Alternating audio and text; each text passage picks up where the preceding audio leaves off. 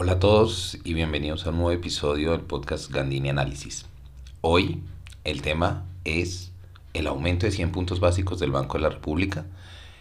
En la reunión precisamente de hoy, 28 de enero, el Banco de la República decidió aumentar 100 puntos básicos su tasa, llevándola al 4%, lo que es una medida agresiva buscando controlar el ritmo del crecimiento de los precios. ¿Qué es lo que pasó? ¿Qué es lo que está tomando en cuenta el banco y qué ha decidido eh, hacer? Pues son algunas de las cosas que vale la pena discutir, por qué lo hace, cuáles son las implicaciones de estos aumentos de tasa y demás. Si nosotros vemos básicamente las cosas que dice el comunicado, lo primero que llama la atención es que la decisión se tomó por mayoría de 5 a 2, pero inclusive las otras dos personas que estaban que, que, no votaron por 100 básicos, votaron por 75 básicos. Lo que quiere decir que el enfoque del control de precios ya estaba clarísimo en esta reunión y los aumentos iban a ser grandes, o 75 o 100 básicos, iba a ser lo que pasaría. Entonces, pues, por supuesto, ganaron los 5 votos, fueron 100 básicos que aumentó. ¿Cuáles son las razones que uno puede ver en el comunicado y que tienen todo el sentido con lo que están hablando? El primero es que el IPC de diciembre cerró en 5,62 por encima de lo proyectado, por encima del rango meta que va entre 2 y 4%. Eh, luego, no solamente, recuerden que cuando hablamos de inflación no hablamos única y exclusivamente de los precios, sino también de la expectativa de los precios. En ese sentido, otro, otro de los puntos que cita en el comunicado la Junta Directiva es el aumento de las expectativas a través de las encuestas y cómo inclusive el equipo técnico del banco revisó la, expectativa de inflación al alta, al alza, perdón, y esperan para 2022 que la inflación total cierre en 4.3 y la inflación básica cierre en 4.5. Hay que recordar que la inflación básica es quitando los alimentos que son muy volátiles entonces, lo que estamos viendo es que si quitamos los alimentos, igual va a cerrar más alto todavía, lo que muestra que hay una tendencia estructural de crecimiento de precios, por lo menos en lo que las expectativas del banco tienen. Y lo último, que también es muy diciente, entonces fíjense que ya tenemos precios por encima de lo esperado, aumentos en las expectativas de, eh, de inflación, ¿no? Eso ya, eso ya empieza, empieza a mostrar ahí un par de componentes importantes. Y luego, lo otro, otro, digamos, hacia el final del comunicado hay otro punto que es, que es muy importante. Dice, la cuenta corriente de la balanza de pagos cerraría 2021 con un déficit de alrededor de 5.7% del PIB. Para 2022 este desbalance empezaría a moderarse hacia un nivel de 4.9% del PIB en un ambiente financiero internacional que comienza a endurecerse ante la aceleración, y aquí viene lo importante, en el ritmo de normalización de la política monetaria de Estados Unidos y otras economías avanzadas. Para los que no lo sepan, en la misma semana que pasó esta reunión, esta reunión fue el viernes, el miércoles de esa misma semana, la Fed manifestó su intención de empezar a aumentar tasas, que probablemente lo va a hacer en marzo, y empezar a vender los títulos que tiene en su balance.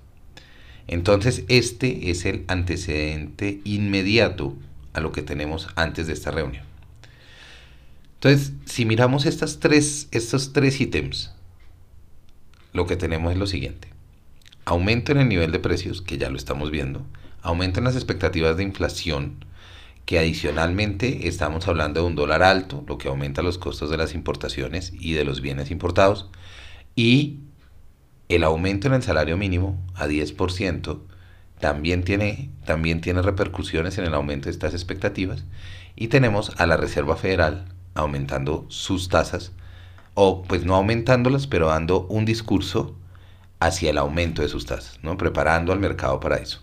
Entonces tenemos todos estos componentes que llevan a que eventualmente el Banco de la República decida subir 100 puntos básicos su tasa, dejarla en 4%, lo que hace para, los para recordar un poquito de cómo funciona esta política monetaria es, el banco sube su tasa y eventualmente, no quiere decir que sea directo, los bancos comerciales aumentarán sus tasas y al aumentar sus tasas harán más caro el crédito y reducirán el consumo, el consumo adicional que ese crédito podía traer. al reducirse el consumo, cae la demanda y por tanto caen los precios. Entonces, esa es como en blanco y negro un poco la, lógica del aumento de tasas del banco. Ahora bien, uno de los comentarios que, que están rondando es, en un momento de recuperación económica, ¿tiene sentido que el Banco de la República aumente su tasa en este calibre? Bueno, yo esperaba 50 básicos, yo esperaba que, sumar, que subiera 100, pero que lo subiera en dos, en dos tandas, pero ¿una medida tan agresiva tiene sentido? ¿En medio de, de un escenario de recuperación económica? Pues sí. Pues sí, ¿por qué? La recuperación económica se puede ver deteriorada por el aumento de precios. Y es lo que está pasando en todas las economías.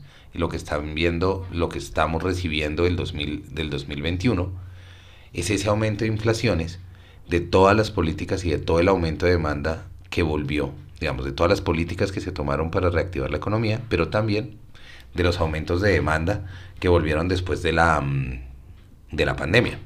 En ese orden de ideas, proteger la estabilidad del nivel de precios es importante, es importante para lograr tener un crecimiento de largo plazo.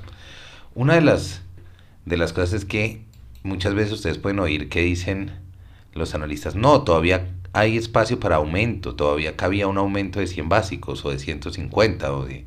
¿De dónde viene ese espacio o cómo? Una de las reglas que, que usan los bancos centrales y que se estudia en economía se llama la regla de Taylor. La regla de Taylor es una regla que básicamente permite comparar la brecha del producto, que es el PIB contra el PIB, el, crecimiento actual contra el crecimiento eh, potencial del Producto Interno Bruto, y la brecha de los precios, que es la diferencia entre la inflación esperada contra la meta de inflación. Entonces, entre más se crece esa inflación esperada, más nos está diciendo la regla de Taylor, pues usted debería subir más su tasa, siempre y cuando su Producto Interno Bruto crezca de una forma en la cual usted considere que em, no se ve afectado. Entonces, digamos, digamos que en ese orden de ideas lo que estamos viendo es que las expectativas de crecimiento se mantienen eh, se mantienen en línea, pero lo que ha sucedido con las expectativas de inflación es que pasó un proceso que se llama desanclaje y es ahora están mucho más altas de lo que se esperaba y se van alejando de la meta, lo que hace que esta brecha de los precios de, de la inflación esperada versus la meta sea cada vez más grande, lo que requiere que la tasa deba subir para volver a ajustarla. Digamos que eso en términos, en términos generales es, es lo que va pasando.